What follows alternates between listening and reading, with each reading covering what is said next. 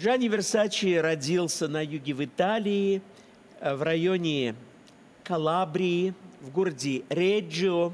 И для тех, для кого это ничего не значит, скажу, что это был центр итальянской мафии. Он родился в самой сердцевине этих событий, и этот город был освобожден американцами в 1944 году от войск Муссолини и гитлеровцев с помощью мафии. Потому что американцы сделали потрясающий дел, надо об этом сказать. Итальянская мафия была очень ярка в Чикаго. И у многих мафиози из Чикаго были родственники Аль Капоне, были родственники на юге Италии. Договор был в следующем – если вы, дорогие мафиози, поможете американским войскам высадиться в Сицилию и на юг Италии, избежав немецких дотов и дзотов, мы поставим ваших родственников в главу администрации. О как! И американцы действовали умнее. Они не завалили немцев трупами, они не закидали их бомбами. Они узнали из местного населения, преступно настроенного, где те тропки, где не стоит пулеметчик, где те пляжи, где можно спокойно высадиться и заехать. И вот заехав туда, они получили красивый кусок земли, но они отплатили.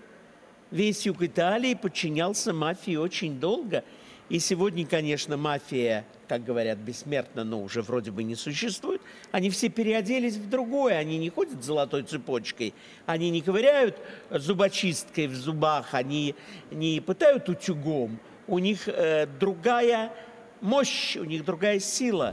В России, если я не ошибаюсь, он открылся типа 88-й, 89-й.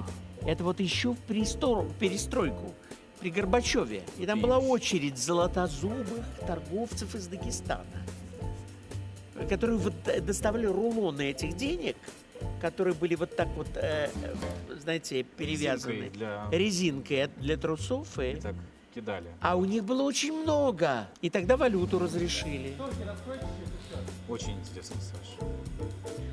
Ну, я много изучал это. И, и много сплетен слушал, конечно, и Потом у него, ну просто это очень интересно. У него была очень мощная рекламная кампания, но необычная. Не одежда, а обнаженных тел. Это то, что затем у него украдет Дольче Габбана. Sex sells.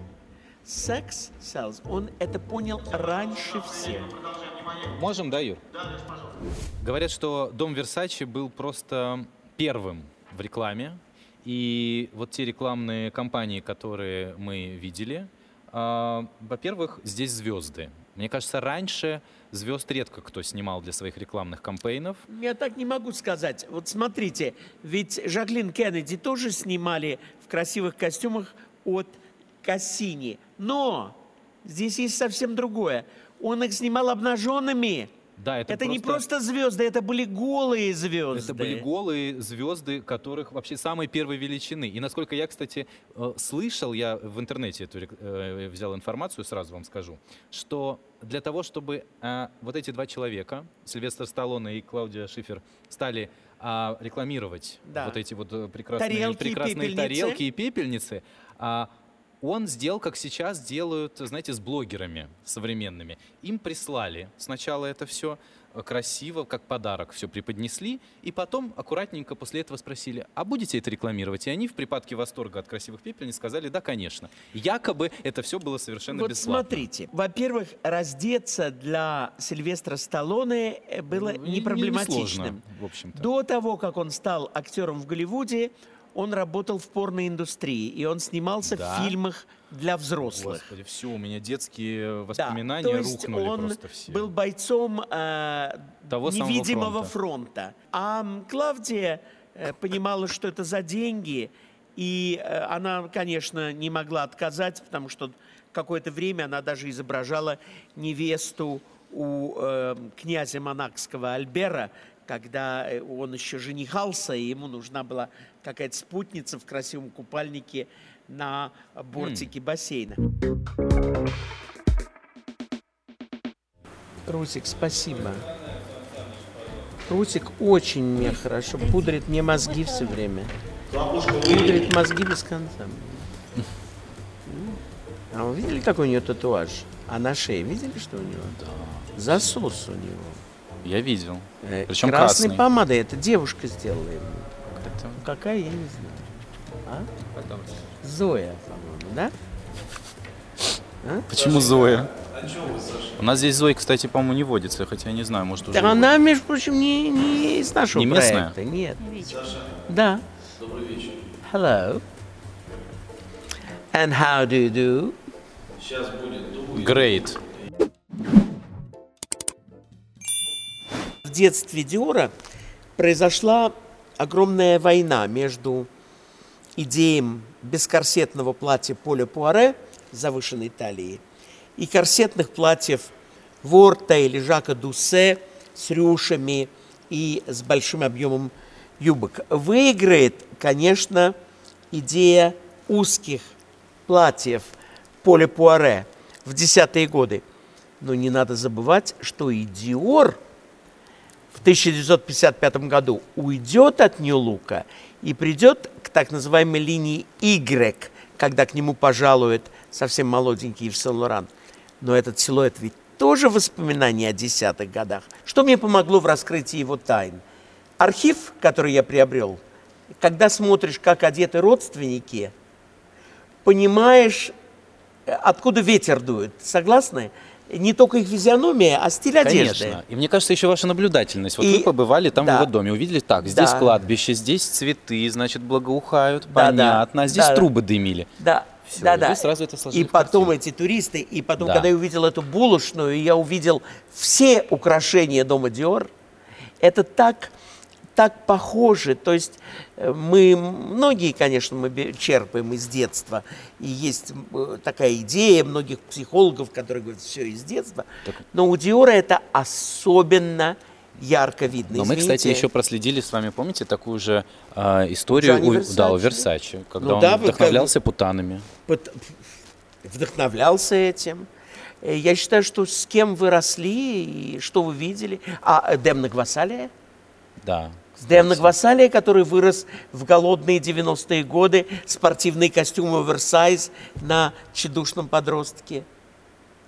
Это очень интересно. Это работа для прекрасного исследования моды. Детство, как детство, влияет на художественный код. Ведь модельеры такие же люди, как и мы. Абсолютно такие же. Просто у них есть больший талант. У кого-то к рисунку, у кого-то к крою, у кого-то к э, финансам, у кого-то к созданию форм. И это, конечно, очень сильно влияет. А секрет в том, что Диор не шил по лекалам. Это не было так. Так, ткань на стол, положили выкройку, журнал Бурда, Обвели. работницы отвели, отрезали, сметали. О, красиво, Зоя, тебе нравится? Класс, Марина, ты гений. Все не так. И сейчас еще второе такое сделано. Сейчас второе. Диора призвали в армию. Но Франция вела смешную войну. Она сдалась очень быстро.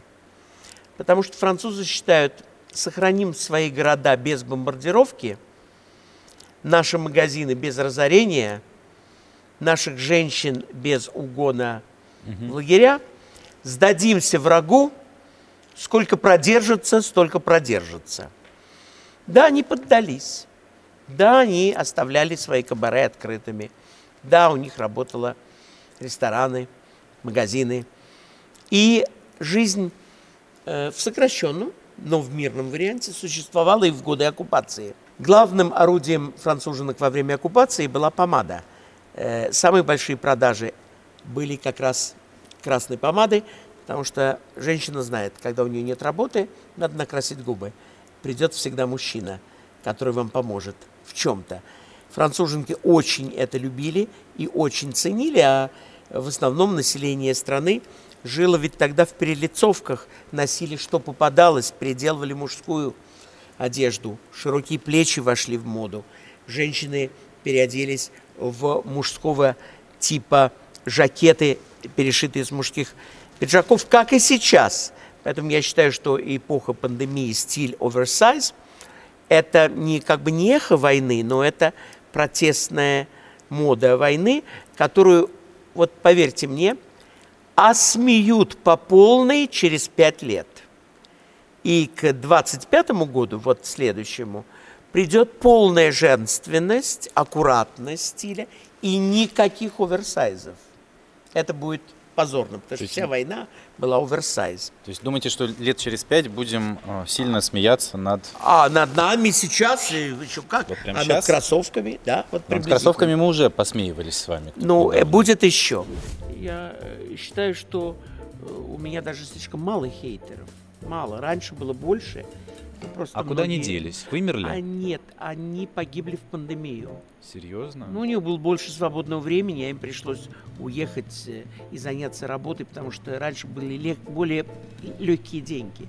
А сейчас им пришлось там полы мыть, окна, э, руби, шинковать капусту. Они не могут больше сидеть и писать всякие гадости про Василия. И а, из-за того, что им пришлось шинковать капусту и мыть полы, они заражаются коронавирусом и умирают? Правильно? Ну, приблизительно, или болеть. Ну, другие у них появились проблемы. Потом я не могу сказать, что я их все время провоцирую, понимаете? Для того, чтобы иметь много хейтеров, надо их провоцировать и давать им пищу. И я просто перестал им отвечать в любой а Раньше форме. отвечали? Да дурак был, не знал, что не надо. Вы как Лариса Гузеева отвечали? Нет, вообще, нет, ласково всегда очень. А если им не отвечать, то они отпадают сами собой, потому что им нечего сказать. Они же хотят реакцию. Но они хотят зацепиться и А если нет реакции, то... Конечно. Эльза была сюрреалистом в мире моды, но злой рок, возможно, нарисовал ей какую-то странную судьбу после ее ухода – она заключалась в том, что нашей прекрасной с вами героине было завещание. Она сказала, похороните меня в ярко-розовой пижаме, мой любимый цвет. И вот наступает страшный год, 2001. И в одном из самолетов, который подлетает к Нью-Йорку, сидит внучка Эльзы Берри Беренсон. И этот самолет врезается в одну из башен-близнецов во время первого теракта. Она была женой знаменитого голливудского киноактера Энтони Перкинса, известного актера у Хичкока. С одной стороны, «Психоз», этот фильм Хичкока, где наши ум убивают через, э, вы знаете, занавесочку в, да, да. Э, в душе. Затем трагическая смерть в самолете. Она же была внучкой астронома. Мариза жива, но продала все имущество Эльзы, возможно, от нужды. Я участвовал в аукционе, там mm-hmm. я это и приобрел.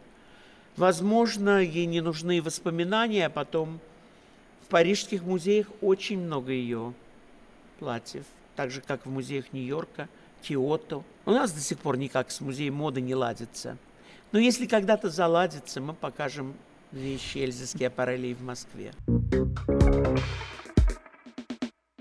Лили Брик была также человеком, который поссорит и в Сен-Лорана с Майей Плесецкой. Ведь костюмы для Майи Плесецкой, для гибели Розы, были очень хорошими.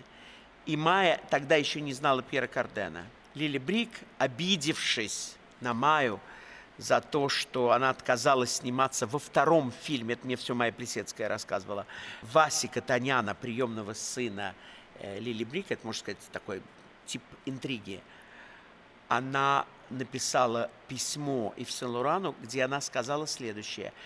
«Дружить с Майей Плесецкой нынче не модно». Содержательно содержательно, но я думаю, что там было написано еще много другого. Но это основное, что нужно Основное, было узнать. и Ив расстался с Майей, и, и Майя была, может быть, и вынуждена уйти Пьеру Кардену. Ничего, увлекательно. Очень, очень увлекательно. А вам э, вы думали о том, чтобы, кстати, ТикТок завести? Нет. Никогда? нет. Но смотрите, там же не обязательно прыгать. Ну а зачем? Это же секундное. Саша, вас обожают дети и подростки. ну, Вы уж знали? хорошо, но мне совершенно... Я их не обожаю. Это не взаимно. Как так? Я их не Вы обожаю. не любите детей? Абсолютно. Совсем? Нет. Даже подрощенных? Только жареных. Только жареных. Понятно. Хорошо. А вам Моргенштерн, кстати, еще не писал? Нет. о и, том, может, что- никогда и не напишет. Я думаю, что он э, очень неграмотно пишет по-русски, если пишет, то только матом. Интересная, интересная теория. Кстати, а а вы знаете, э, мы тут недавно читали комментарии к нашим выпускам. М.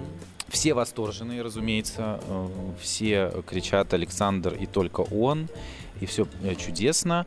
И был один комментарий, знаете, как он звучал? Прекрасный историк моды, но почему же он одет как турецкий диван?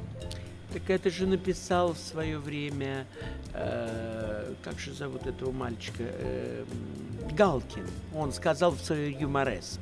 А, это ему принадлежит? Это, да, юмореска была, он сказал, и Васильев одет как турецкий диван, и вот они это поддержали. Это ничего страшного.